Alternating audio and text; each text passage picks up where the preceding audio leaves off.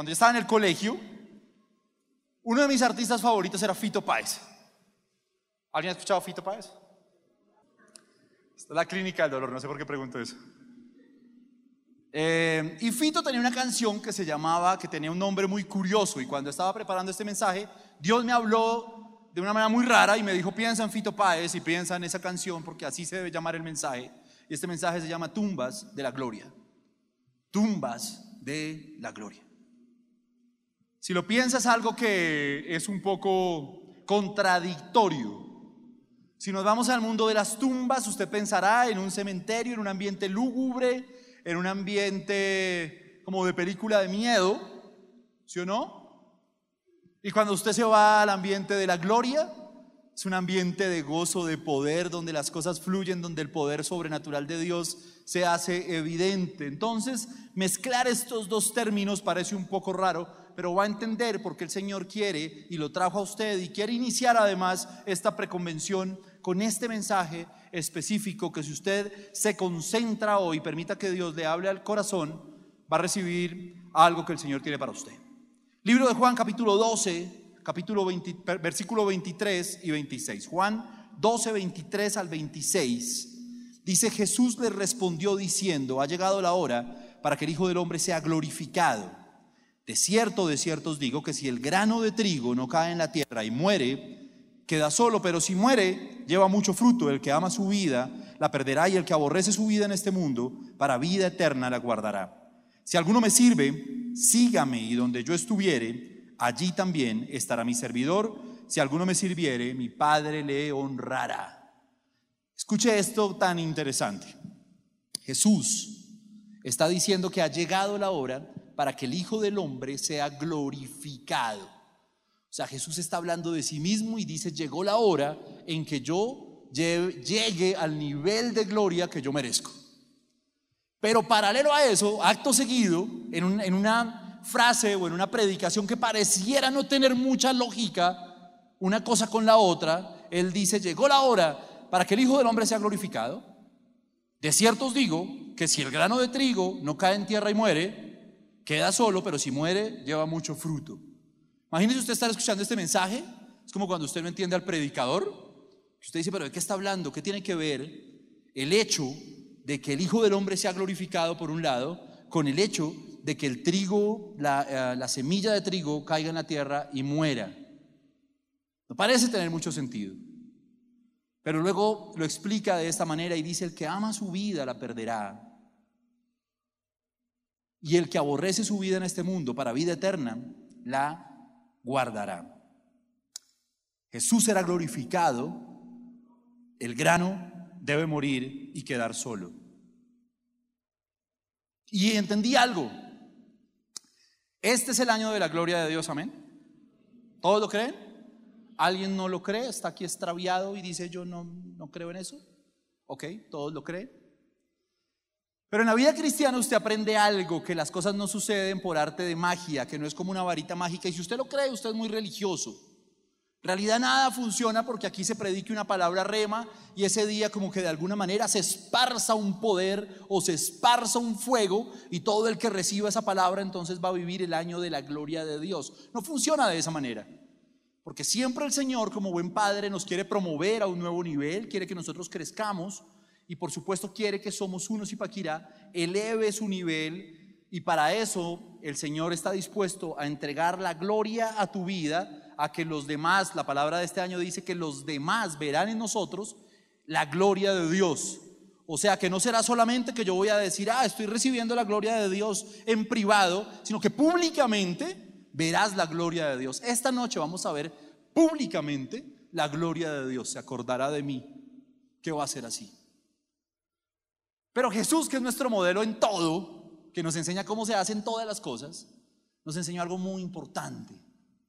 Y es que la gloria tiene un precio. Y ese precio es ni más ni menos que la muerte. ¡Wash! Sonó muy duro eso, ¿no? Que el precio de la gloria es indefectiblemente la muerte. El Hijo del Hombre está listo para ser glorificado, entonces tiene que morir, porque si la semilla de trigo no cae en tierra y muere y queda sola, entonces dará mucho fruto. Entonces vendrá la gloria de Dios, porque el que ama su vida en este mundo la perderá. Porque el que ama sus sueños más que al Señor, porque el que le da el primer lugar a su universidad, a lo profesional, a lo sentimental, porque el que tiene su corazón comprometido con una persona, con una idea, con un destino, con un propósito, y no está dispuesto a morir a eso por seguir a Cristo, entonces no verá la gloria de Dios. Funciona de esa manera y es importante que todos nosotros lo tengamos muy claro. No verás, escucha esto que le voy a decir, no verás la gloria de Dios si no estás dispuesto a morir. Será imposible, quiero que eso te quede claro, así me lo dijo el Espíritu Santo. Será imposible que veas en tu vida la gloria de Dios si no estás dispuesto a morir. Y más adelante hablaremos quizás de algunos personajes si el tiempo me alcanza. Pero me puse a reflexionar sobre cada personaje en la Biblia que uno admira y vi que todos tuvieron que morir para ver la gloria de Dios.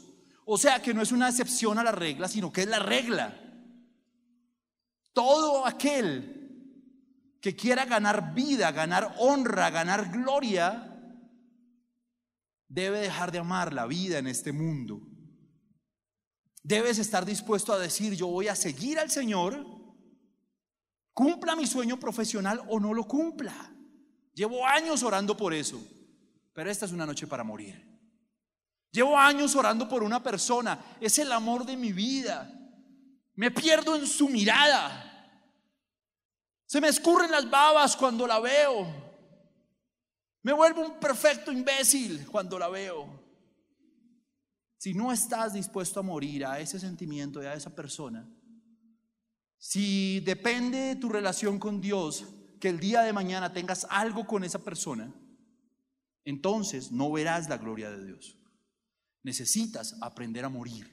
El que está aferrado a su carácter y dices que yo soy así en la iglesia, pues ah, yo vaya sirvo y todo, no, no tengo por qué cambiar. Si no estás dispuesto a morir, no verás la gloria de Dios. Quiero enseñarte hoy en el tiempo que tengo ¿Qué es realmente morir? Porque me chocan las palabras que son religiosas, como cuando tú dices, no, yo, yo moría eso, pero no moriste. Uno muere a las cosas de una, de una determinada manera. Morir no es una renuncia, morir no es una negación, morir, morir es morir. Y hoy quiero explicarte qué es morir, así como nos enseñó Jesús. Lo primero que quiero que entiendas es que morir es entregarse. Libro de Juan, capítulo 19 versos 32 y 34. Vinieron pues los soldados y quebraron las piernas al primero y asimismo al otro que había sido crucificado con él. Mas cuando llegaron a Jesús, como le vieron ya muerto, no le quebraron las piernas. Pero uno de los soldados le abrió el costado con una lanza y al instante salió sangre y agua. Deténgase en un detalle que es muy importante en esta historia, por lo cual yo le estoy diciendo que morir es entregarse. Cuando las personas las crucificaban, eh, en un castigo muy romano que era eh, justamente la crucifixión, las personas que estaban en las cruces, para ganar un poco de aire, para alargar un poco su tiempo de vida, se apoyaban en sus talones para que el diafragma subiera y pudiese entrar aire. Usted sabe que una persona crucificada muere por asfixia porque ya llega un momento en que no entra ya más aire, ya no hay, los pulmones no responden y la persona colapsa en su sistema respiratorio. Entonces lo que hacían las personas era levantarse un poco y alargaban un poco su sufrimiento, pero luchaban para no morir. Dice la escritura que cuando los soldados que lo que hacían era justamente romper las piernas de los crucificados, los romanos eran, eran sádicos, ¿sí o no? Eran convengamos que no tenían como los patitos en fila, entonces rompían las piernas de estos manes y ellos ya no tenían cómo levantarse y morían más rápido. De eso se trataba. Esa es la razón por la cual le rompían las piernas. Había una profecía que decía que eh, a Jesús no le iban a quebrar los huesos. Jesús fue maltratado, golpeado, pero no sería quebrado hueso suyo, decía el Antiguo Testamento. Cuando ellos llegan donde Jesús, le van a meter un golpazo en las piernas, pero alguien dice, ¿para qué? ya está muerto. Y eso tiene muchísima lógica y eso tiene muchísimo sentido cuando uno entiende para Jesús que fue morir. Para Jesús, morir no fue voy a intentar ganarme unos minuticos más de vida, a ver si alguien me salva, a ver si algo pasa. Jesús no necesitó hacer eso, Jesús se desgonzó totalmente en la cruz para entregarse completo, para morir al 100%. Jesús no se aferró a la vida mientras moría, Jesús entregó completamente. Y cuando Dios nos habla de morir en la palabra, nos está hablando de entregarnos al 100%, de entregarlo todo, de no guardarnos nada. De que cuando tú digas, voy a morir porque quiero ver la gloria de Dios en mi vida, puedas decir, voy a morir a un sueño que tengo, pero no me voy a guardar nada, no me voy a guardar ni la esperanza. No me voy a guardar ni un deseo por allá escondido de que yo, yo voy a decir que voy a morir. Pero eh, sigo deseándolo, sigo pensando que eso va a ocurrir. El morir en la vida cristiana, cuando Jesús habla de que la semilla cae en tierra y que si no cae en tierra, literalmente, ¿alguien aquí ha sembrado algo? Ya lo pregunté la vez pasada. ¿Ok? El resto, puros chicos de ciudad, ¿no? ¿Sí? Que creen que el, que la leche salió de la, literalmente de la bolsa y que... Eso que usted se traga lo cultivaron, viejo, no los, por si... Entonces, echa la semilla. Eh, yo siembro en mi casa un par de cositas, entonces ya les conté eso, no me la monten, le echo las semillas. Y es un entierro, literalmente es como cuando usted va a un entierro. Y esa semilla ya adentro, cuando usted le echa la tierra encima, Literalmente esa semilla ya no se ve, o sea, se perdió, se entregó por completa, esa semilla se va a partir, va a morir. Y literalmente el morir es lo que va a dar fruto. Por eso es maravilloso a los que les gusta o nos gusta ver esa vuelta, como uno dice, pucha, esta vaina no dio. La primera vez que sembré eso dije, algo hice mal. Porque uno pensé que al otro día ya iba, no sé, a comerme un tomate, man. Y dije, no, esta vuelta, ¿qué le pasó? Le faltó algo, abono, no sé. Y lo dejé así un tiempo sin embargo, leí, entonces dije, no hay que echarle agua, le eché agua, esa vuelta no prendía, no hacía nada. Hasta que un día empiezan a hacer una hojita. Y uno dice, ¡wash! ¡Quietos todos! Así funciona, ¿sí o no? Pero la entrega es esa, la entrega es cuando la semilla se tapa completamente, no se ve. Y así se entregó Jesús, se entregó al 100%. El llamado hoy es a que nosotros podamos entender y aprender una vida. Esto es, siento que lo que le estoy hablando es un nivel más alto. Es un nivel que no es el nivel de la predicación normal. Estoy hablando algo para el que realmente quiere ver la gloria de Dios y está dispuesto a morir. Y eso es un paso duro. Le estoy hablando al que la quiere llorar hoy. Al que la quiere sufrir hoy porque sabe y está dispuesto a pagar el precio de la gloria. Entonces ese no lucha, ese no patalea. Eso no dice cuando lo separan de la persona con la que está saliendo pastor, pero no nos podemos ni enviar un mensajito de texto para el cumpleaños. Es que cumpleaños y yo siempre le envío. No, el que muere se entrega. No deja espacio para nada más. Y cuando llegan los pensamientos en la noche que te dicen, oye, es que ese es el de mi vida, ese es mejor dicho, cositas ricas, ahora apoyo, dicen, no, Señor, yo renuncio, yo muero. Yo no empiezo a patalear a ver si puedo tomar algo de aire. Yo muero completamente, yo me entrego. Lo segundo está también en ese pasaje, el verso 34. Dice, pero uno de los soldados le abrió el costado con una lanza y al instante salió sangre y agua. ¿Sabe qué es lo que pasó en ese momento? Ellos dijeron, no le peguen porque ya está muerto. Y algún soldado, dentro de todos esos sádicos que hay en, la, en el ejército romano, dijo, no, pero hay que hacerle alguna cosa, entonces cogió una lanza con toda la barbarie, la sevicia, y se la enterró en el costado, quiere decir que le atravesó el corazón completamente y el corazón se partió en dos. Y salió sangre y agua que era lo último que quedaba. Cuando sale sangre revuelta con agua es como cuando tú ya no tienes más adentro. Eso fue lo último. Lo segundo es que morir es quebrantar el corazón. Cuando tú mueres completamente, ese morir te tiene que llevar a un quebrantamiento de corazón. Sin quebrantamiento de corazón no hay muerte. Si lo que tú estás entregando, escucha esto, no es algo que te duele en el corazón y que literalmente te hace llorar, pues no estás muriendo. Voy a hacer una pregunta, perdón, es un poco dura, trágica, pero quiero llevarlos a ese lugar.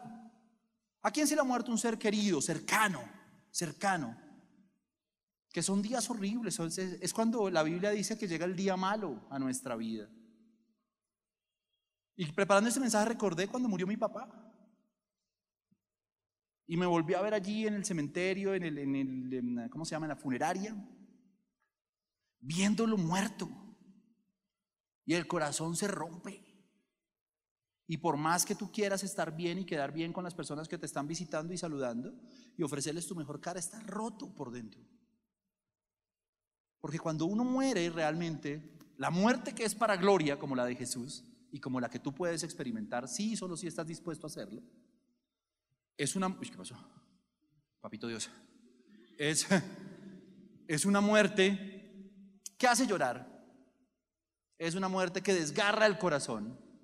Es como cuando una lanza te atraviesa el corazón y a ti te duele. ¿Por qué? Porque por lo general la muerte que es para gloria es cuando yo muero a algo que amo con todo mi corazón, que compite en mi corazón por el lugar que tiene Dios. Jesús es el camino, la verdad y la vida. ¿Qué estaba entregando? Su vida, su razón de ser, quizás lo que más amaba. Dios es creador de vida y no hay algo que ame más Dios que la vida. Jesús luego estaba entregando lo que él más amaba. ¿Y qué te va a pedir Dios esta noche? Lo que más amas. Solamente quien entrega lo que más ama recibirá la gloria de Dios. ¿Sí o no? Que en esta lógica no suena tan fácil alcanzar la promesa. ¿Sí o no? Que hay un pasito extra que de pronto no estábamos contemplando. Y todos los que conocieron la gloria de Dios tuvieron que morir a lo que más amaban. Les pidieron lo que les hacía palpitar su corazón. Entonces conocieron la gloria de Dios. Jesús quebrantado, su corazón roto, entregado, y eso le hizo merecedor de la gloria eterna, de poderse sentar. Esa silla junto al Padre estaba preparada para aquel que estuviera dispuesto a morir, pero a morir de esta manera, no a morir de cualquier manera. Cuando alguien entrega lo que más ama, el símbolo siempre va a ser el quebrantamiento, que el corazón se parta en dos, esa es la señal de que realmente están entregando lo que más aman. Imagínese a Abraham, padre de naciones, un lugar de gloria en la historia de la Biblia y de la iglesia. Nosotros todavía cantamos, el padre Abraham tiene muchos hijos, yo soy uno y tú también. Todavía lo cantamos. O sea, es tan famoso como Dios le prometió. Le dijo, haré de ti una nación grande, te bendeciré en de tu nombre. En una de las traducciones dice, te haré muy famoso. Ese lugar de fama, de gloria, se consolidó el día que él murió a su tierra y la tuvo que dejar, Ur de los Caldeos. El día en que tuvo que levantar un cuchillo entregado completamente. Fíjense en esto. Cuando Abraham sacrifica a Isaac, cuando muere a su hijo al que amaba con todo su corazón, cuando no entendía por qué Dios le estaba pidiendo eso, él levanta el cuchillo e inicia el viaje el que detiene el viaje del cuchillo no es Abraham. ¿Quién es? El ángel que Dios envía. Le coge la mano para que no mate a su hijo. Porque Abraham estaba dispuesto a morir. ¿Alguien quiere cumplir el propósito de Dios? ¿Alguien quiere la gloria que Dios nos ha prometido este año? Tienes que estar dispuesto a clavarle un cuchillo a aquello que más amas. Tienes que estar dispuesto a morir a ese nivel que murió Abraham. Ese es el nivel de exigencia con el que Dios quiere que empecemos esta preconvención. Ahora que lo pienso, este mensaje pudo ser más vendedor, pero pues así me lo dio el Señor. Todos están como, papito Dios, este man que está diciendo. Morir.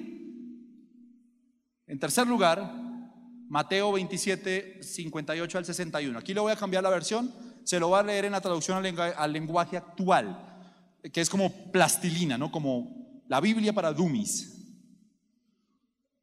Mateo 27, 58 al 61, traducción al lenguaje actual, dice, José le pidió a Pilato que le permitiera llevarse el cuerpo de Jesús para enterrarlo.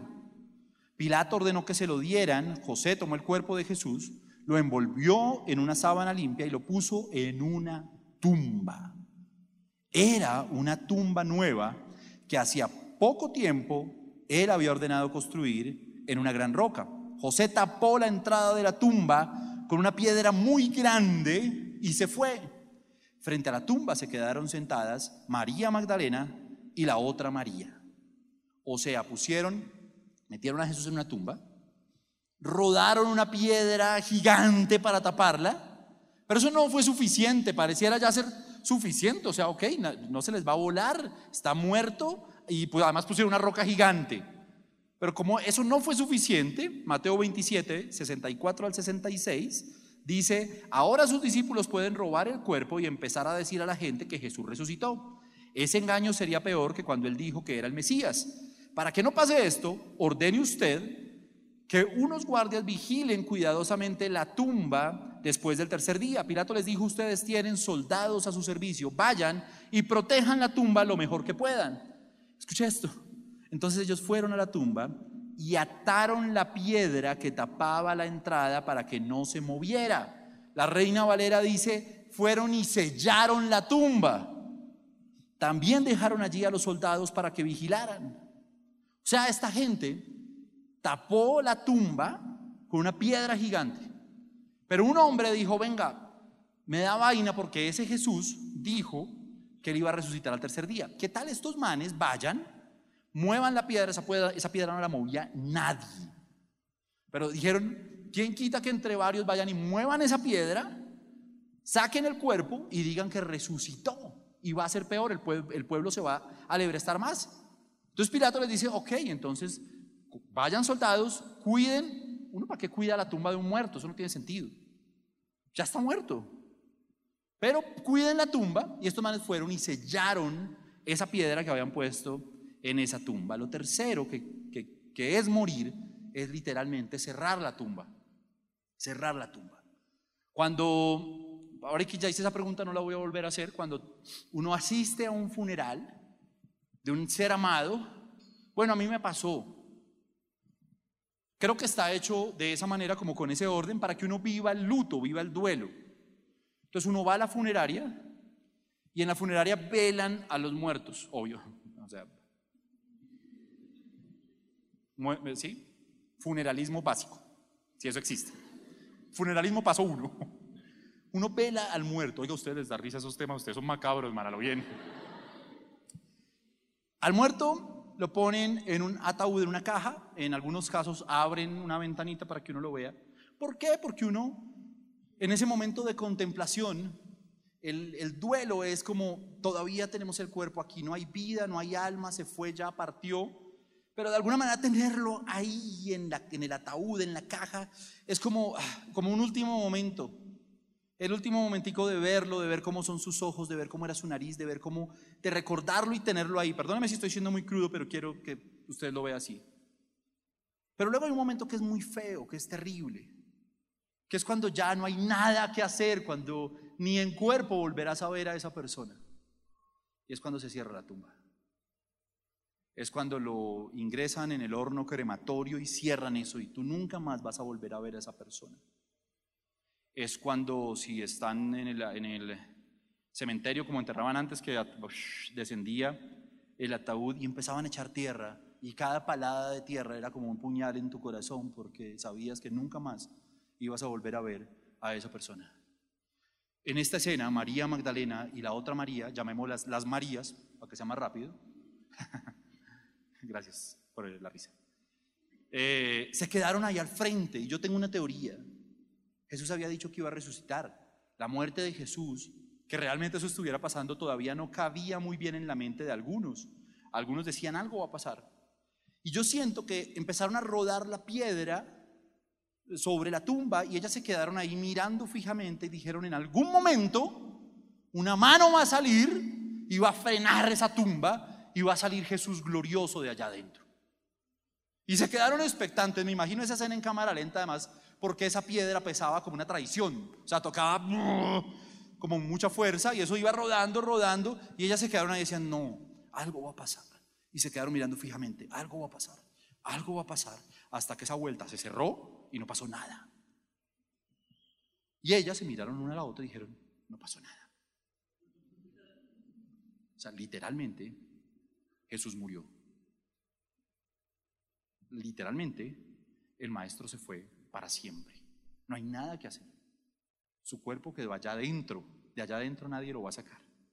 Y como si eso no fuera suficiente, mandan unos gigantes soldados romanos a que sellen la piedra, como para decirles, y, y, la sellamos además de todo, para que no les quede ni la más mínima esperanza, para que de ahí no salga nada. Y ellas vieron sellar esa piedra y vieron como todas sus ilusiones, como todos sus sueños, como todo lo que les había predicado Jesús moría y se enterraba en esa tumba. Esa tumba a la que yo llamo la tumba de la gloria.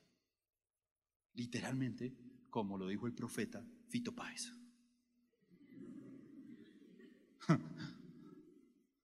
La piedra es el símbolo final del morir. Cuando tú realmente mueres es cuando tú metes eso a lo que debes morir en esa tumba. Y cierras esa tumba y le pones una piedra tan grande que de ahí no va a salir nada. Es el momento final. Es cuando tú dices, ok, esta muerte no es una muerte, no es un juego, no es una palabra religiosa que dijo, ay, yo voy a morir a esto, voy a morir a mi carácter, voy a morir a, mi baja autoestima, voy a morir a una persona, voy a morir a un sueño que tengo. Porque es que si no estás dispuesto a morir de esta manera, a lo que más amas, difícilmente podrás conocer la gloria de Dios. Y eso es un secreto de la vida cristiana que alguien te tiene que predicar tarde o temprano. Alguien te tiene que decir que esto no es un juego de decir palabras bonitas, de decir lo creo, amén, amén. De decir, guau, qué palabra re mala de este año. Se tiraron una palabra que yo la recibo, la recibo, amén, gloria, gloria, gloria, gloria. No funciona así. Siempre que Dios da una promesa, demanda algo. Siempre que Dios promete, valga la redundancia, una tierra prometida, se vienen años de desierto. Siempre que Dios promete algo es porque demanda algo, va a formar algo en el carácter de sus hijos.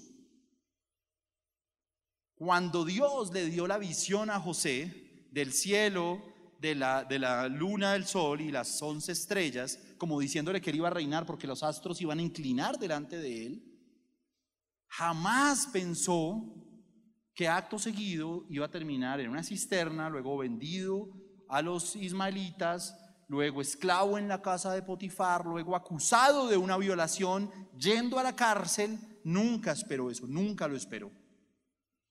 Acto seguido al sueño que Dios le da a José, Dios lo lleva a morir, a morir a su sueño. Alguien puede soñar en una cárcel con que va a ser famoso y con que va a llegar, además en una cárcel de la que no te va a sacar nadie. La reja se cerró. Si hay algo en lo que uno se siente mal, frustrado, con el sueño, con los sueños rotos y acabados, es en una cárcel. En la cárcel hay paredes por todo lado y hay una, y hay una reja ahí horrible que te hace sentir que tu vida se acabó. O sea, realmente estamos hablando de algo que es un principio de la fe cristiana y que tarde o temprano tienes que aprender. Amén. Ese amén estuvo como, como amén, pero no me gusta mucho eso que está diciendo. Y hoy, morir será literalmente ponerle la piedra a la tumba. Y esa será la tumba de tu gloria.